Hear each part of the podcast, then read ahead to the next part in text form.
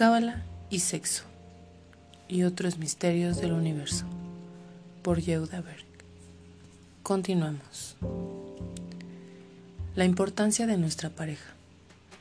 Si no hay receptor, no puede existir el acto de dar.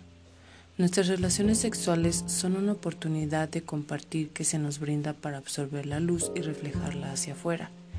Evidentemente no podemos hacer esto si estamos solos. Es mediante la interrelación con otra persona que alcanzamos nuestro nivel más alto de espiritualidad y desarrollo humano. Para ello, necesitamos un espacio en nuestras vidas que permanezca abierto y accesible receptivo no solo al cuerpo de otra persona, sino también a su alma. Hacer lugar para la posibilidad de una conexión sexual profunda y emocional requiere un esfuerzo constante. Puede parecer fácil, pero lo es. Muy a menudo llenamos este espacio con obstáculos, lo abarrotamos de miedo. ¿Qué pasará si nadie me encuentra atractivo? ¿Qué pasará si alguien me rechaza. Adicción al trabajo. Mi éxito se define por mi carrera profesional. No tengo tiempo para una relación. Escapismo. ¿Para qué necesito una relación si puedo ir a fiestas locas y tener aventuras amorosas? Viejas heridas que nos negamos a dejar ir. Otra mujer u otro hombre me lastimará como ella o él hizo. El culto al materialismo. Todavía no. Cuando tenga una nueva casa, un auto, más dinero, entonces seré más feliz y estaré preparado para una relación. Y hasta con el cariño excesivo hacia nuestras mascotas como sustitutos emocionales. No estoy solo, tengo a mi perro, mi perro realmente me quiere. Al final nos elevamos o nos caemos. Necesitamos compañerismo y amor para poder completarnos y lograr el propósito de nuestras vidas. Sé que esta última afirmación puede sonar pasada de moda hoy en día, pero no por ello deja de ser cierta. ¿Significa esto que las personas solteras son menos humanas? Por supuesto que no. Una persona soltera puede vivir una vida excepcional, llena de acciones de compartir, de cariño y de crecimiento personal, mientras que el matrimonio que vive en la casa de al lado puede estar engañándose y peleando continuamente por asuntos materiales. Sin embargo, ¿podría esa persona soltera llegar a un nivel más alto de plenitud espiritual en el contexto del amor? Los cabalistas responderían que sí porque nuestras almas están en constante búsqueda de la reunificación. El mundo superior y el mundo inferior.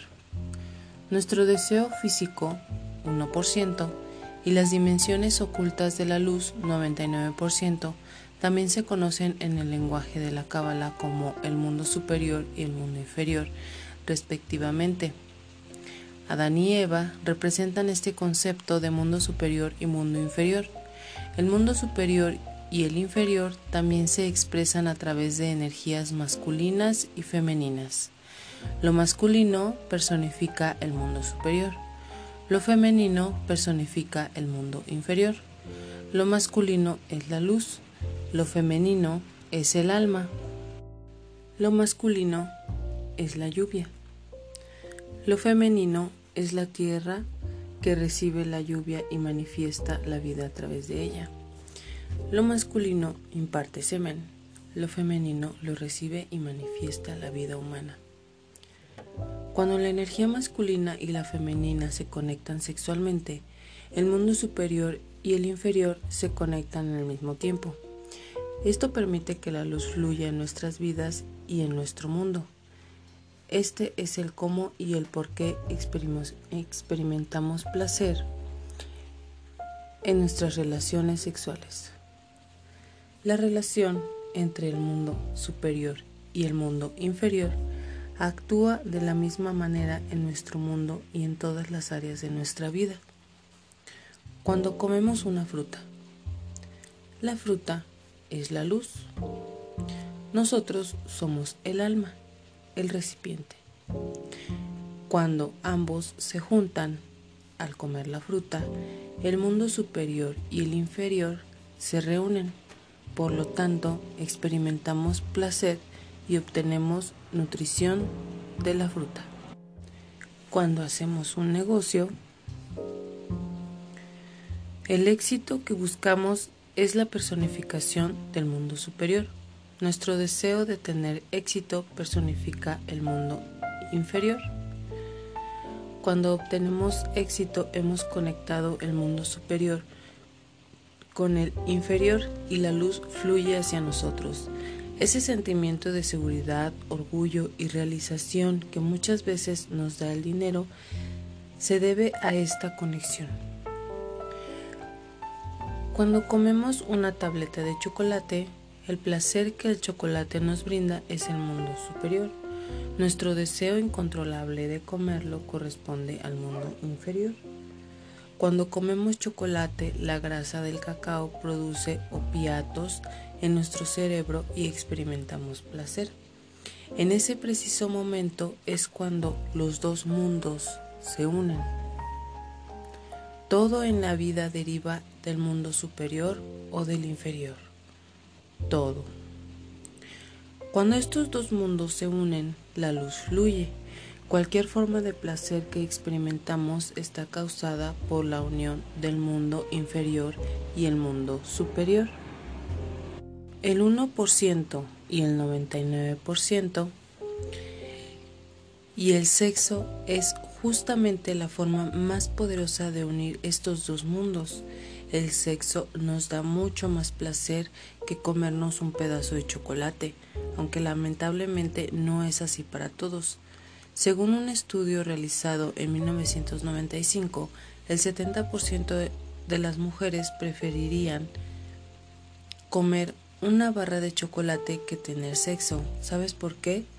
El chocolate contiene una sustancia química llamada feniletilamina feniletilamina, que imita la reacción química que se produce en el cerebro de una persona enamorada. El problema real es que en el día a día, particularmente con el sexo, no sabemos cómo crear conexiones fuertes y duraderas entre los dos mundos. El problema del recibir egoísta.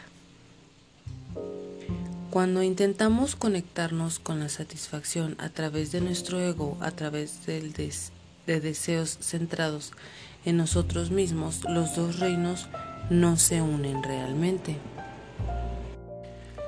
Por lo tanto, no obtenemos luz duradera, sino apenas un destello rápido de gratificación inmediata que satisface nuestro ego.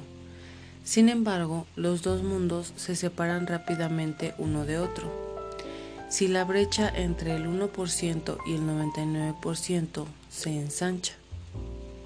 Cuando esto sucede de forma consistente en nuestras vidas, nuestro mundo se cubre de oscuridad. La emoción del coche nuevo desaparece y la pasión del sexo pasa. La felicidad y la alegría acaban cesando. Cada vez que reaccionamos, hemos separado la ilusión del 1% de la realidad del 99%, es decir, el mundo superior del inferior, y nuestro cuerpo de nuestra alma. La oscuridad es el resultado inevitable de esta situación, junto con un deseo creciente de comer más chocolate. Pero hay una buena noticia, que existe un método para crear una unión duradera entre el 1% y el 99%. A este método se dedican las páginas restantes de este libro. Pero primero, las ideas esenciales del libro 5. Estamos aquí para terminar el trabajo que comenzamos en el jardín del Edén dejar de ser receptores egoístas y reactivos para transformarnos en seres proactivos que comparten. aprendemos a compartir interactuando con otras personas y oponiendo resistencia a nuestro egoísmo. Nuestro adversario en la vida es el ego, nuestra naturaleza reactiva. Cada transformación que hacemos a nivel individual cambia el mundo entero al mismo tiempo, en la misma medida. Cada uno de nosotros proviene del alma única que se fragmentó.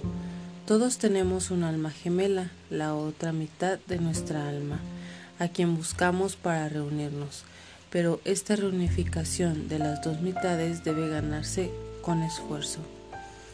Toda la existencia está basada en el concepto del mundo superior, luz, y el mundo inferior, nuestro reino de deseo humano. La plenitud fluye hacia nosotros cuando estos dos reinos se conectan.